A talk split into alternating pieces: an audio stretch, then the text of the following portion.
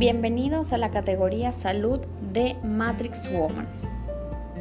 ¿Cómo alimentarte sanamente sin gastar una fortuna? Aprende a alimentarte sanamente sin afectar tus finanzas.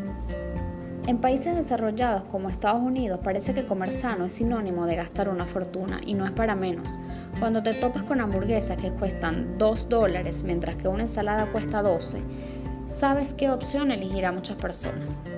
Si estás intentando comer más sano sin dañar tus finanzas, aquí te compartimos algunas recomendaciones. Planificar.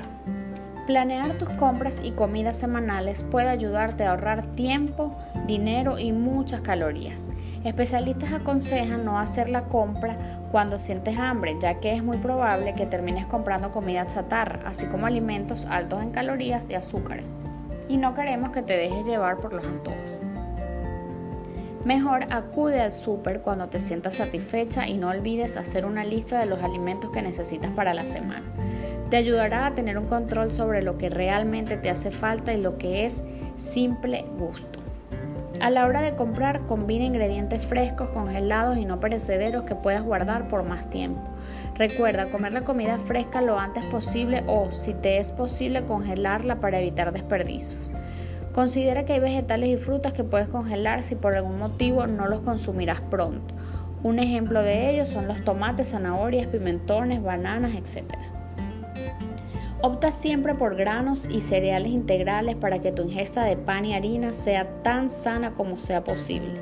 Un ejemplo es comprar arroz integral, avena, pan integral, etc.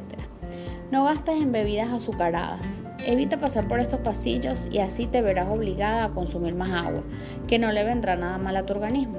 Prepara comidas sanas. Preparar tus comidas semanales con antelación es una excelente manera de controlar cuánto gastas y lo que comes en la semana.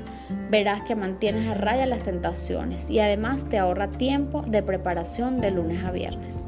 Otra recomendación es que cada vez que cortes los vegetales, cortes más y congelar los sobrantes. Así te ahorrarás un paso la próxima vez que vayas a cocinar.